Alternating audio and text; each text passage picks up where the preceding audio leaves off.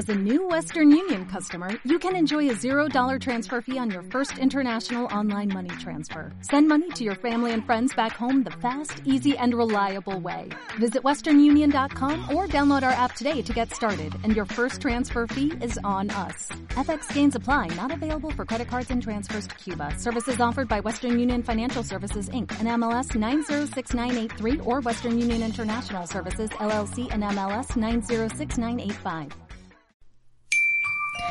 Noches buenas, soy Beatriz Pieper y esta noche te traigo un fragmento del libro Un mundo que agoniza de Miguel Delibes.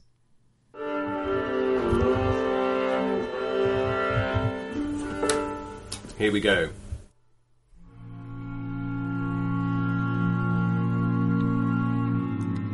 Para nuestra desgracia, el culatazo del progreso no solo empaña la brillantez y eficacia de las conquistas de nuestra era. El progreso comporta, inevitablemente a lo que se ve, una minimización del hombre. Errores de enfoque han venido a convertir al ser humano en una pieza más e insignificante de este ingente mecanismo que hemos montado. La tecnocracia no casa con eso de los principios éticos, los bienes de la cultura humanista y la vida de los sentimientos. En el siglo de la tecnología todo eso no es sino letra muerta. La idea de Dios y aun toda aspiración espiritual es borrada en las nuevas generaciones. Seguramente porque la aceptación de estos principios no enalteció a los precedentes, mientras los estudios de humanidades, por ceñirme a un punto concreto, sufren cada día y en todas partes una nueva humillación.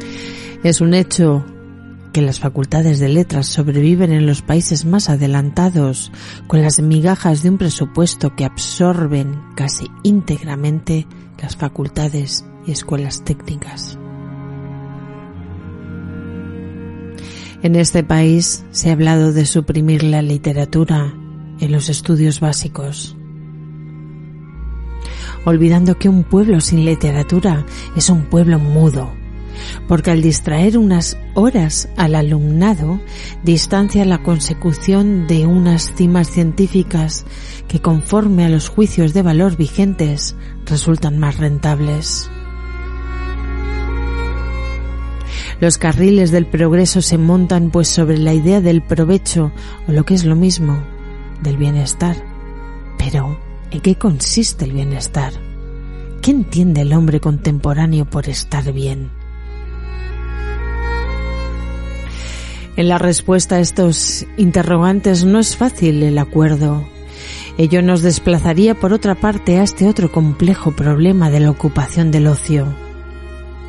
Lo que no se presta a discusión es que el estar bien para los actuales rectores del mundo y para la mayor parte de los humanos consiste, tanto a nivel comunitario como a niveles individuales, en disponer de dinero para cosas. Sin dinero no hay cosas y sin cosas no es posible estar bien en nuestros días. El dinero se erige así en símbolo e ídolo de una civilización. El dinero se antepone a todo, llegado el caso, incluso al hombre. Con dinero se montan grandes factorías que producen cosas y con dinero se adquieren las cosas que producen esas grandes factorías.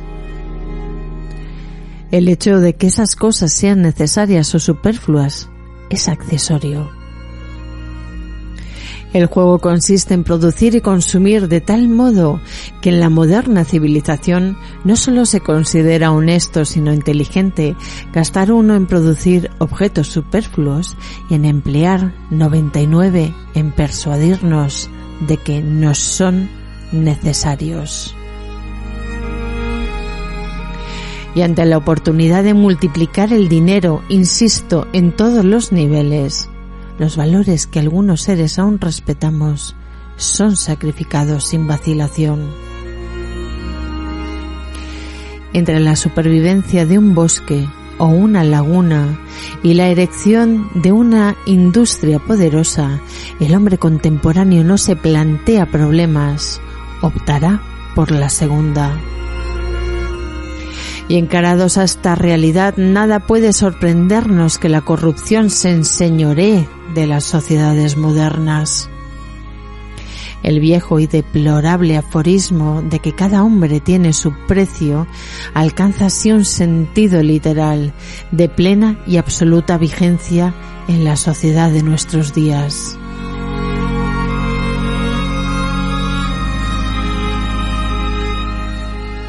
Esta tendencia arrolladora del progreso se manifiesta en todos los terrenos. Yo recuerdo que allá en los años 50 un ridículo concepto de la moral llevó a este país a la proscripción de las playas mixtas y la imposición del albornoz en los baños públicos para preservar a los españoles del pecado. Se trataba de una moral paduata y atormentada, de acuerdo, pero era la moral que oficialmente prevalecía.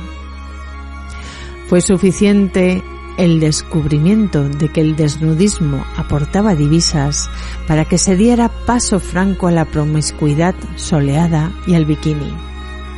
El dinero triunfaba también sobre la moral. ¿Y qué decir de los trabajos rutinarios embrutecedores sobre los que se organiza hoy la gran industria? La eficacia, la producción espectacular o lo que es lo mismo, el dinero, se antepone igualmente a la integridad y a la dignidad humanas. Fabricar un hombre es una actividad infinitamente más sencilla y agradable que fabricar un automóvil, con lo que nunca ha de faltar el recambio para un hombre inutilizado. Sobre esta base nace y se extiende la fabricación en serie, en cadena, donde no cuentan más que los resultados. Las nobles advertencias de Charles Chaplin al respecto en su primer tercio del siglo, es decir, cuando aún era tiempo de reflexión, quedaron como una obra de arte, sin ninguna trascendencia práctica. Así, paralelamente a la producción de cosas, se iban produciendo frustraciones también en cadena. La serie facilita una compensación pendular. Si por un lado destruye al hombre al anular su amor por la obra bien hecha, por otro facilita la consecución de esa obra y esto cerrar el ciclo. Es lo que en definitiva interesa al orden económico de nuestro tiempo. El hecho de que la serie fabrique de rechazo hombres en serie y la cadena hombres encadenados no nos desazona porque no interrumpe la marcha del progreso.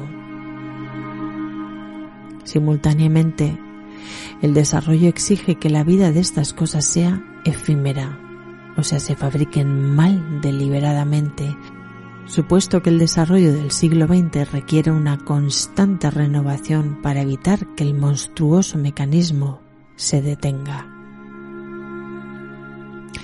Yo recuerdo que antaño se nos incitaba a comprar con insinuaciones macabras y cuando no aterradoramente escatológicas.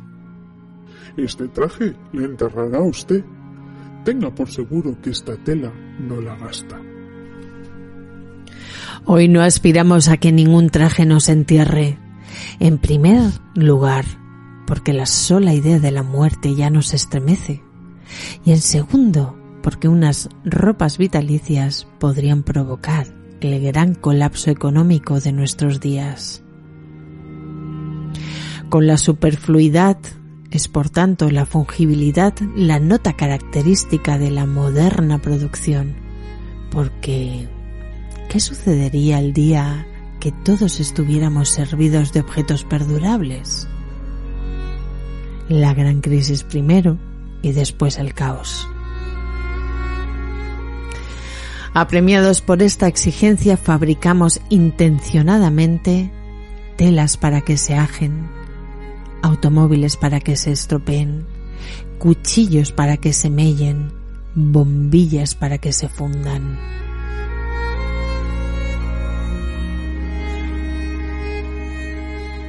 Es la civilización del consumo en estado puro, de la incesante renovación de los objetos en buena parte innecesarios y en consecuencia del desperdicio. Y no se piense que este pecado grave sin duda es exclusivo del mundo occidental, puesto que si mal no recuerdo, Khrushchev declaraba en sus horas altas de 1955 que la meta soviética era alcanzar cuanto antes el nivel de consumo americano. El primer ministro ruso venía a reconocer así que si el delirio consumista no había llegado a la URSS, no era porque no quisiera, sino porque no podía.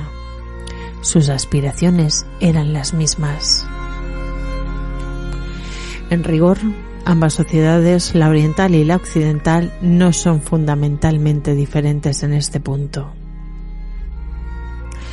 Aceptado lo antedicho, no parece gratuito afirmar que salvo en unos millares de científicos y hombres sensibles repartidos por todo el mundo, el progreso se entiende hoy de manera análoga en todas partes. El desarrollo humano no es sino un proceso de decantación del materialismo sometido a una aceleración muy marcada en los últimos lustros. Al teocentrismo medieval y al antropocentrismo renacentista ha sucedido un objetocentrismo que al eliminar todo sentido de elevación en el hombre, le ha hecho caer en la abyección y la egolatría.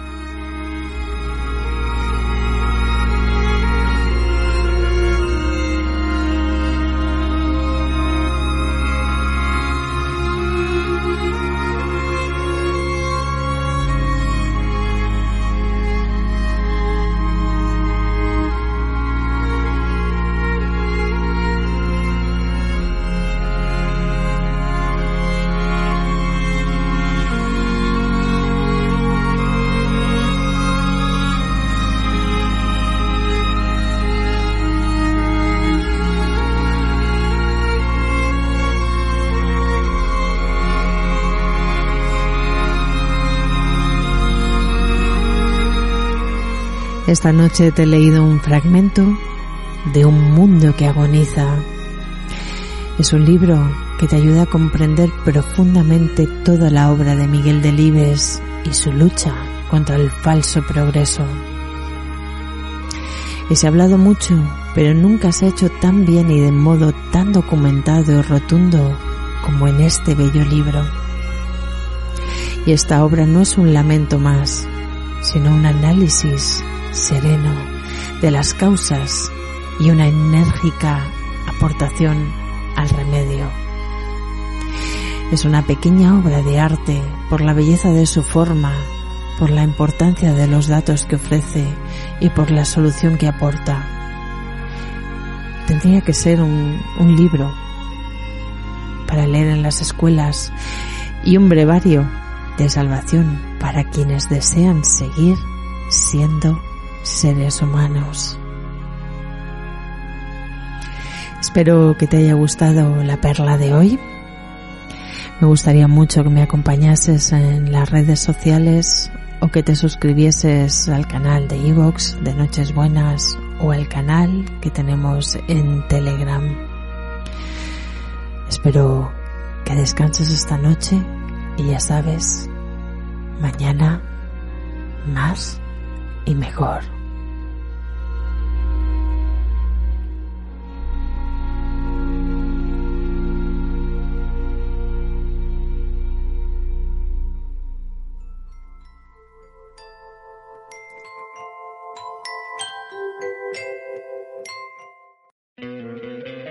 ¿No te encantaría tener 100 dólares extra en tu bolsillo? Haz que un experto bilingüe de TurboTax declare tus impuestos para el 31 de marzo y obtén 100 dólares de vuelta al instante. Porque no importa cuáles hayan sido tus logros del año pasado, TurboTax hace que cuenten. Obtén 100 dólares de vuelta y tus impuestos con 100% de precisión. Solo con Intuit TurboTax. Debes declarar para el 31 de marzo. Crédito solo aplicable al costo de la presentación federal con TurboTax Full Service. Oferta sujeta a cambios o cancelación en cualquier momento.